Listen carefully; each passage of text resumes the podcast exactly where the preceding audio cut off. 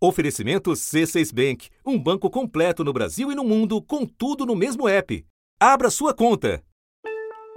A cidade de São Paulo bateu um recorde histórico nessa pandemia. Quase 65% das famílias paulistanas estão endividadas. A proporção de famílias com contas atrasadas em junho de 2021 é a mais alta em Pernambuco desde 2010, quando o indicador encerrou o ano em 38,2%. Segundo a Pesquisa Nacional de Endividamento e Inadimplência do Consumidor, 85% das famílias em Roraima terminaram o primeiro semestre de 2021 com alguma dívida pendente. Um terço dos moradores do DF não conseguiu pagar as dívidas e está com o nome sujo na praça. Endividamento.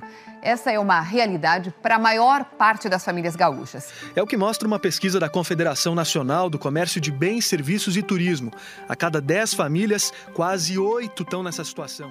Um drama na vida de milhões em todo o país.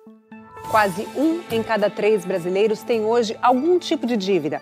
Em abril, segundo dados do Banco Central publicados pelo jornal O Estado de São Paulo, o endividamento das famílias bateu o recorde, chegando a 58,5%. Ao fim do primeiro semestre, 70% delas estavam nessa situação, de acordo com pesquisa da Confederação Nacional do Comércio. Cartão de crédito, empréstimo, conta atrasada, uma bola de neve que passa por cima de economias e desorganiza o orçamento familiar. Já mais do que comprometido por avanço da inflação, perda de renda e aumento do desemprego. Quando a pandemia veio, tivemos que ficar fechados. Então aí as contas começaram a chegar. Foi a hora que bateu aquele desespero. É conta de água, conta de luz e fatura de cartão. A minha cabeça já deve cheia. O telefone toca, é cobrança. O celular toca, é cobrança. E como é que você paga se você não tem o bem material para você poder trabalhar? Aí daí consegui um cartão de crédito, me enrolei no cartão. Com a pandemia, eu fiquei desempregada, né? A minha dívida deve estar uns 3 mil, por aí. Eu fico tão preocupada com as dívidas que eu não consigo comer, eu não consigo dormir. Um quadro capaz de comprometer ainda mais seriamente uma retomada que até aqui não se reflete na vida das pessoas. Está se falando até de 5% de crescimento esse ano. Aí eu pergunto também para os economistas isso. Não está se refletindo, né? Não está se refletindo. E os economistas explicam o seguinte: não é exatamente o crescimento que nós temos esse ano. Esse ano nós temos uma recuperação. A gente caiu muito, está subindo. A recuperação está concentrada em setores que não empregam muito. Então, nós estamos numa situação em que o país está com o número do PIB bom ficando positivo, mas não está melhorando a qualidade de vida. Da redação do G1, eu sou Renata Loprete e o assunto hoje é o brasileiro endividado. Para entender as dificuldades crescentes de famílias e empresas, eu converso com Sérgio Vale, economista-chefe da MB Associados. Depois, falo com Miriam Lund, professora de finanças na FGV, em busca de orientação para quem tem dívidas. Sexta-feira, 30 de julho. Sérgio, dados do Banco Central mostram que em abril houve o maior endividamento das famílias brasileiras de toda uma série histórica que começa em janeiro de 2005. Você pode começar nos explicando quais são os principais fatores por trás desse cenário? Olha, Renata, esse endividamento que a gente está vendo acontecer, essa piora, na verdade, desde o ano passado, está atrelado a duas coisas, na verdade, dois movimentos. Né? De um lado, primeiro, a gente tem a própria queda da massa de renda? A quantidade de pessoas empregadas, a renda real em queda por conta de uma aceleração forte da inflação que a gente está vendo desde o ano passado, diminuiu a base de comparação. Né? Para um tamanho de dívida que existia, a renda está menor, então, na comparação com essa renda, essa dívida acaba crescendo.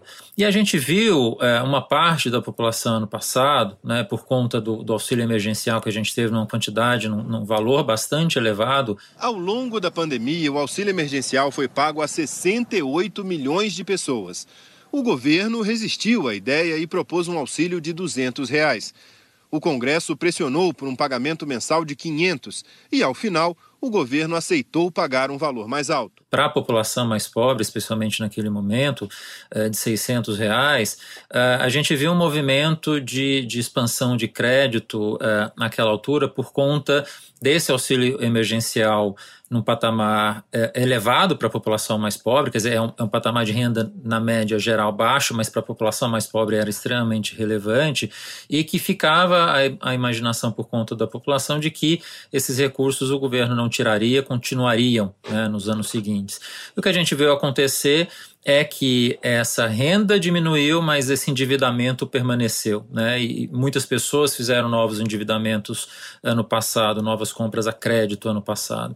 Então a gente tem, por conta disso, é, é esse tamanho de dívida que cresceu e não foi adequado, não foi diminuído, uh, e você tem uma renda que está menor. Então, é como se de fato a população tivesse um grau de endividamento mais deteriorado, mais elevado, é, por conta dessa base de comparação também muito baixa que a gente está vendo acontecer desde o ano passado. Só acrescentando sobre o auxílio emergencial, não só ele diminuiu, como ele deixou de ser pago durante vários meses, né, Sérgio? E daí voltou menor. Agora eu te pergunto, o que é que nós sabemos sobre a natureza dessas dívidas, sobre os motivos que estão levando as pessoas a recorrer ao crédito e por que, que elas não estão conseguindo pagar as suas dívidas. Essa questão relacionada ao ano passado, quer dizer, muitas pessoas entraram em situação difícil por conta da pandemia, perderam emprego, eh, perderam sua renda. E muitas vezes você tenta no, no momento de uh, crise momento esperava-se que era momentânea naquele momento você acaba tomando crédito tomando uh, aumentando sua dívida naquele momento para tentar uh, cobrir renda corrente gastos correntes né? A gente viu isso acontecer de certa forma no passado mas não é sustentável né? Você faz isso na expectativa de que a situação é temporária você vai conseguir retomar crescimento e o emprego logo na frente, e aí você conseguiria pagar essas dívidas que foram feitas. A questão toda é que a gente está vendo uma situação que a pandemia ainda está presente, a gente tem uma situação de mercado de trabalho ainda muito complicada. O Brasil atingiu um triste recorde no mercado de trabalho. Mais de 33 milhões de trabalhadores estão classificados pelo IBGE como subutilizados. O que, é isso? São brasileiros que estão desempregados ou trabalhando menos horas que gostariam e, por isso, recebendo menos do que poderiam. Então, essas pessoas acabaram se endividando no momento em que a retomada não está acontecendo como se imaginaria. Né? Você tem uma quantidade muito grande de pessoas desempregadas nesse momento, com renda baixa ou a renda real é, diminuída por conta do processo de inflação que a gente está tendo. Uma pesquisa mostra que quase 70% 40% dos brasileiros têm gastos iguais ou até maiores que a renda familiar. Para 58% das pessoas, o orçamento apertado é motivo de estresse em casa. E também teve muita gente que percebeu uma grande redução no padrão de vida. E aí, por conta disso, essas pessoas não estão conseguindo pagar as dívidas que foram feitas, e na verdade, não só as novas, mas as dívidas acumuladas de outros anos também. Então você está falando para nós que são dívidas, em muitos casos, para pagar despesas do dia a dia, despesas correntes. Isso aconteceu também, né? Por conta da situação de crise que a gente viu acontecer ano passado, uh, a gente viu um pouco dessa expansão de crédito nesse sentido, das pessoas passando os meses, a crise não se solucionando e uh, para tentar ter um mínimo de, de manutenção uh, da sua vida, a gente viu isso acontecer, né? Crédito que foi sendo usado para gasto corrente, né? não só crédito sendo utilizado para compra de bens essencialmente. Então, essa situação, na verdade, precária que a gente está vendo por conta da pandemia desde o ano passado, abriu, infelizmente, essas possibilidades de você ter uma expansão de crédito é, que está sendo usada não para você aumentar simplesmente a compra de um bem uh, que você queira, mas também para ser utilizado para uh, gastos correntes para a sobrevivência da pessoa naquele momento. Sérgio, quando a gente vai para as empresas, o que é que você nos diz? A natureza do endividamento delas é semelhante ao das famílias ou o problema é outro? Aqui tem um ponto interessante, Renata, que a gente, na verdade, isso vale para as famílias também. A gente tem que ir um pouco lá para trás, né? A recessão de 2015 e 2016 que a gente teve, que foi muito intensa, foi muito forte, pegou ah, naquele momento as empresas as famílias uh, num período longo que a gente teve de recessão e fez com que as pessoas perdessem emprego naquele momento e as empresas também se endividassem por conta uh, de necessidade de sobrevivência, queda de faturamento e toda a situação difícil que a gente passou naquele momento por conta da crise de 2015 e 2016. O encolhimento da economia brasileira pelo segundo ano seguido confirmou a pior recessão da história. O tempo passou e não trouxe o alívio que o brasileiro esperava. Como é que foi 2016? Péssimo, né? Péssimo. Péssimo. Ruim, ruim, ruim, ruim. A economia encolheu 3,6% em 2016. Isso depois de retrair 3,8% em 2015. O IBGE nunca tinha registrado duas quedas seguidas do PIB desde que começou a fazer esse cálculo em 1948 se esperaria nos anos seguintes era um momento de recuperação forte da economia que você conseguiria readequar o seu perfil financeiro do ponto de vista das empresas e as pessoas voltando a trabalhar conseguiriam pagar suas dívidas. O que a gente viu foi um crescimento muito lento, uma saída muito lenta, né? o crescimento foi muito baixo nesse período, tanto as empresas quanto as pessoas não conseguiram uh, se readequar nesse, nesse período. E chega a crise de 2020 com as empresas ainda endividadas e com as pessoas também endividadas e sem emprego, de certa forma. Então, foram duas crises muito fortes num período muito curto de tempo e que coloca dificuldades agora na saída para as empresas e para as pessoas. No caso das empresas, a preocupação maior é com as empresas menores, com as micro e pequenas empresas. As grandes acabam tendo condições eh, de crédito mais facilitado, tem colchão de reserva, tem caixa de reserva, então conseguem passar um pouco melhor do que as empresas menores, que acabam ou desaparecendo ou sendo absorvidas pelas empresas maiores. E para terminar, eu quero te ouvir sobre o grau de ameaça que esses níveis de endividamento representam no longo prazo. Tem gente que vê impacto ainda maior no orçamento das famílias com esse novo ciclo de alta dos juros. Você concorda com essa avaliação? Esse é um problema que a gente vai ter nos próximos anos. Quer dizer, o custo de crédito está subindo agora, isso tanto para as famílias quanto para as empresas. E nesse momento de retomada que a gente tem agora, é, você adiciona essa dificuldade para quem vai tomar crédito novo, de que esse crédito vai estar tá mais caro do que ele estava anteriormente.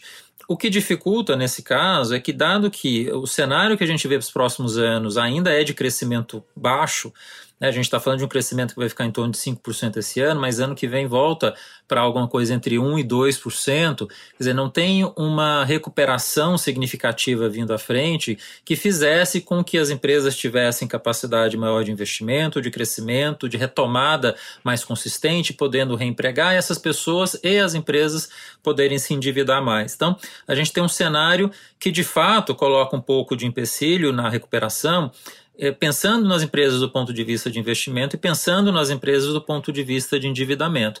Agora, é interessante lembrar, Renata, do ponto de vista das famílias, brasileiro, quando a gente compara com outros países, tem potencial de crescimento de dívida ainda nos próximos anos de forma saudável. O que a gente precisa ter ao longo é, desse período é um potencial melhor de crescimento e uma manutenção de custo de crédito mais baixo. Aí você consegue aumentar o endividamento e essa dívida ser factível, ser possível de ser paga é, por essa família. O que a gente tem hoje é essa dificuldade por conta de um custo de crédito que ainda é elevado e essa dificuldade de você ver a renda e o emprego crescerem.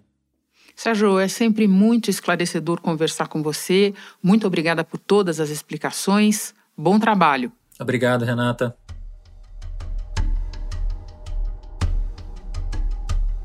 Bom, e agora, em busca de orientação para os brasileiros endividados, alguns deles ouvidos no início desse episódio, a gente vai conversar com a Miriam Lund. Miriam, a pessoa deve, não nega, mas não tem como pagar de imediato.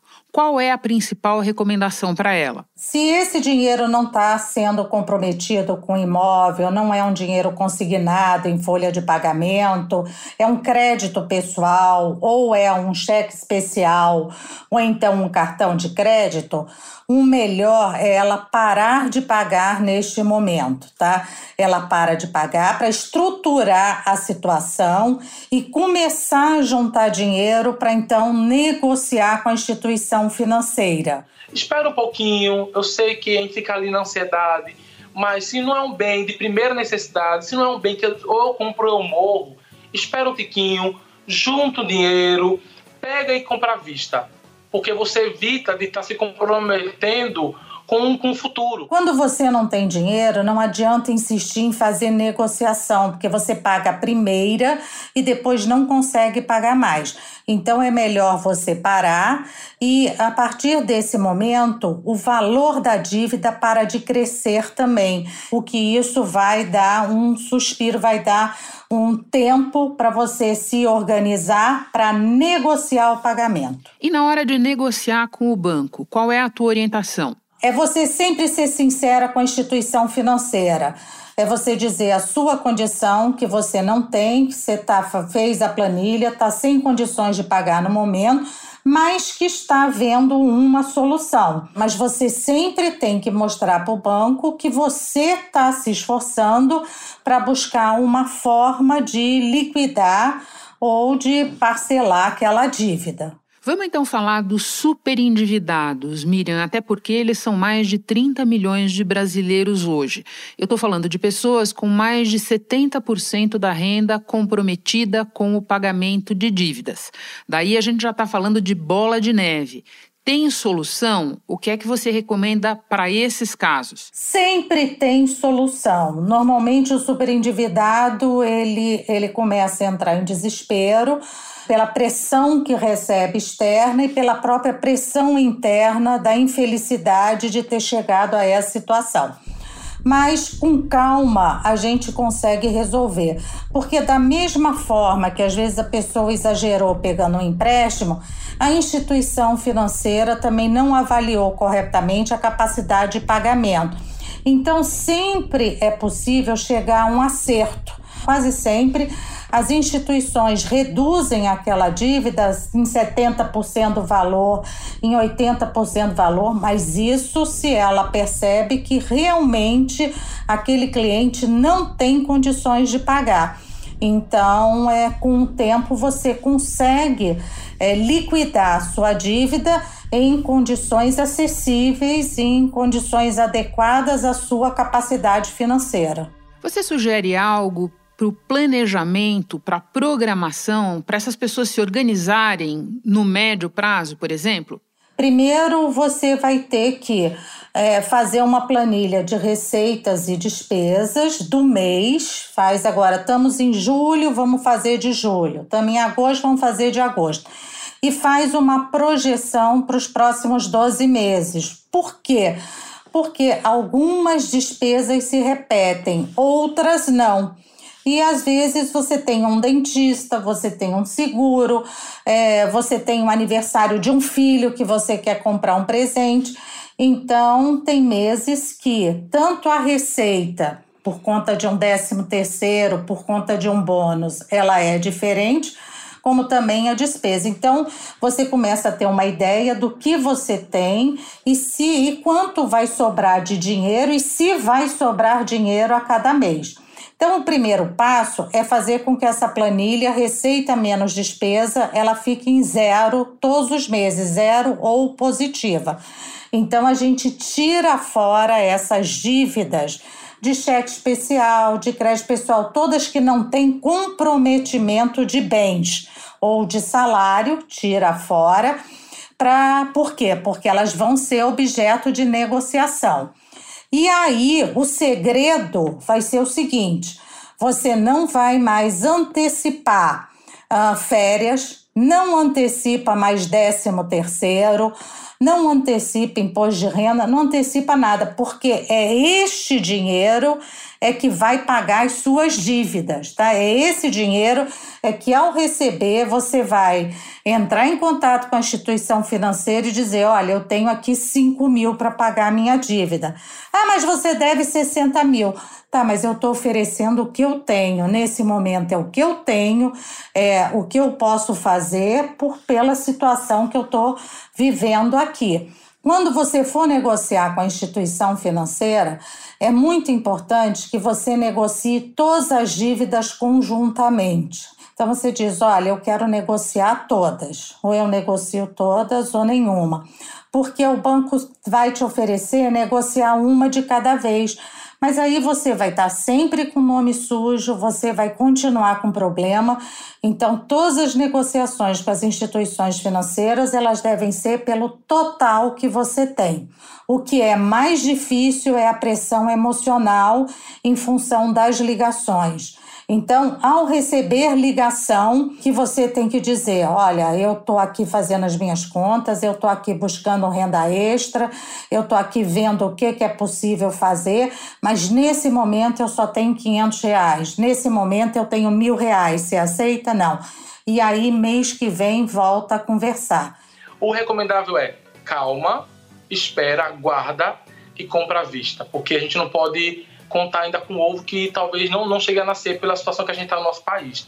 Um último medo que é muito comum é do banco entrar na justiça. O banco ele só vai à justiça se você realmente estiver mentindo. Se você só tem a casinha que você mora, aquele ambiente, a sua vida é simples, moderna, então é, dificilmente é, a instituição ela, ela ela usa intermediários para ficar ligando para você, te pressionando.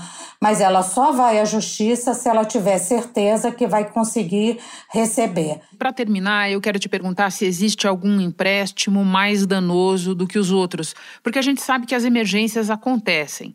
Nessas horas, o que é que a gente deve evitar a todo custo? Por incrível que pareça, o empréstimo mais danoso para as pessoas tem sido o consignado. Por quê? Porque o consignado, por ter uma taxa mais baixa, você acaba pegando o limite total que é oferecido. E o limite é em cima do seu salário bruto, 35%.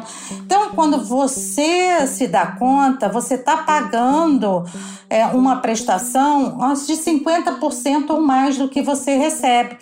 Então, é, e, por, e como ele pode ser feito por até 120 meses, então você está com a sua vida comprometida há 10 anos, no mínimo 8 anos. Então, e esse empréstimo consignado é o mais difícil de negociar. Então, quem tem acesso a empréstimo consignado, pense 10 vezes antes de pegar Miriam, muito obrigada pelas orientações preciosas. Bom trabalho para você. Tá, eu que agradeço. Tchau. Este foi o assunto podcast diário disponível no G1, no Globoplay ou na sua plataforma de áudio preferida. Vale a pena seguir o podcast no Spotify ou na Amazon, assinar no Apple Podcasts, se inscrever no Google Podcasts ou no Castbox e favoritar na Deezer.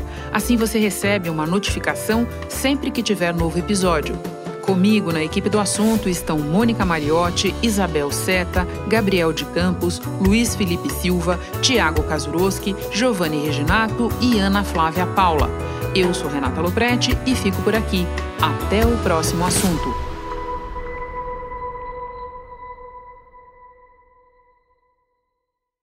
Você no topo da experiência financeira que um banco pode oferecer. Escolha um banco completo no Brasil e em qualquer lugar do mundo. Abra sua conta no C6 Bank.